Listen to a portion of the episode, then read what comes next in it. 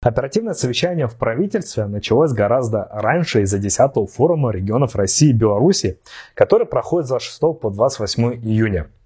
Подготовка к форуму – важная тема, которая стала ключевой в ЦУРе. При этом Ради Хабиров ничего не упомянул про бунт Евгения Пригожина, главы ЧВК «Вагнер», хотя, как нам кажется, это событие было самым ключевым на прошедшей неделе. Однако, неожиданно он рассказал о программе по модернизации поликлиник в Уфе.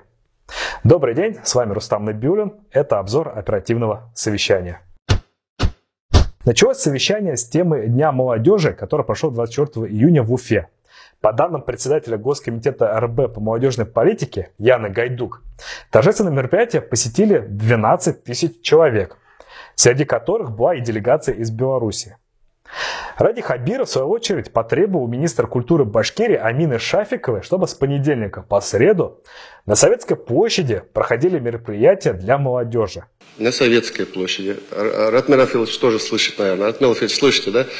В парке Кашкадан, Первомайский. Везде, пожалуйста. Эти три дня, это, конечно, рабочие для нас дни, но это праздник дружбы. Поэтому, Амина на Советской площади вечером, каждый вечер, понедельник, вторник, среда, я прошу, чтобы были мероприятия. Фарид Фаритович, у нас эти дни, в субботу, воскресенье, были э, коллективы Башдрамтеатра и Башгосфилармонии. Сегодня Национальный симфонический оркестр у нас работает, и все дни будут работать. Да, вот все дни пусть там. У вас да. со скольки до скольки это? Мы работаем с 6 до 8, потом работает фонтан. Так. И с 9 до 10 мы еще... Пусть с 9 до 10. Работаем. Может, молодежь придет, потанцует там. Я вот, э, потому что очень много молодежи приехало, так ведь, да? Сейчас еще спортсмены у нас сегодня приехали. Давайте создадим им условия. Пусть они отдохнут, на самом деле, вот от всех этих Работа. стрессов. Ради Хабиров и правительство Башкирии старательно создают условия, чтобы отдохнуть смогли все. Молодежь, спортсмены и даже жители Уфы. Главное тут, конечно, не забывать, что те, кто продолжает работать в эти дни, еще и задыхаются в пробках. И никаких результатов после указания премьер-министра Андрея Назарова на прошлой оперативке нет. Хотя планировали, где возможно, открыть пару улиц. Министр экономического развития и инвестиционной политики РБ Рустам Муратов доложил, что Уфа – четвертый город в России после Москвы, Санкт-Петербурга и Сочи, который принимает у себя форум. Большая часть деловой программы форума пройдет в Конгресс-холле. Здесь у нас задействовано 7 залов, включая большую юрту для встречи Валентины Ивановны Матвиенко, Натальи Ивановны с губернаторами Российской Федерации, субъектов Российской Федерации и э, регионов Республики э, Беларусь. Также министр заявил, что запланирована большая культурная программа. Ради Хабиров, в свою очередь, подчеркнул, что республика всегда дисциплинированно и организованно отрабатывала все вопросы. Цитата. «Давайте покажем все лучшие традиции гостеприимства. Я прошу всех организованно поработать». Далее глава Башкирии зачем-то дал указание, исполняющей обязанности министра ЖКХ Ирине Головановой, продолжать исполнять свои обязанности и не валить все на форум.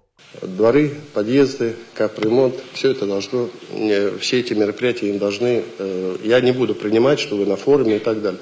Это ваша задача, и она никоим образом не связана. Мы, конечно, считаем, что исполняющий обязанности министра ЖКХ сам понимает, что он должен делать. Дворы, подъезды, капремонт – это его прямые обязанности. Глава же Башкирии, как нам кажется, вновь спускается до уровня ручного управления – ну а если глава республики начинает пытаться самостоятельно рулить всеми процессами, то тогда зачем нам нужны эти бесконечные министры?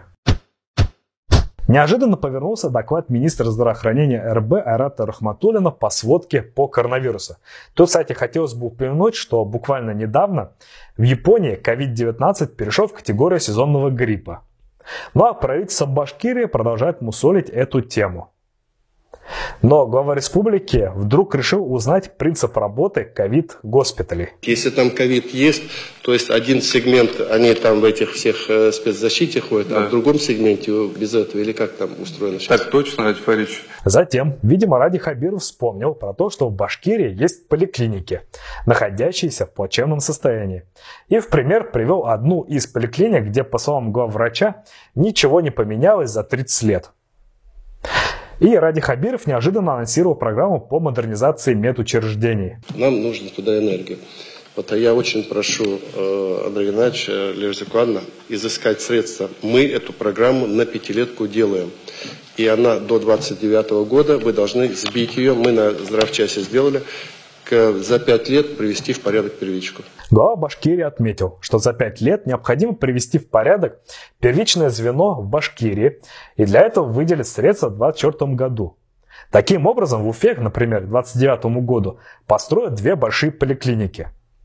Ну что же, наконец-то деньги из бюджета идут в нужное русло. Таким были основные темы этой короткой оперативки. Ставьте лайки, подписывайтесь на наш канал, не забывайте про наш телеграм-канал и присылайте донаты.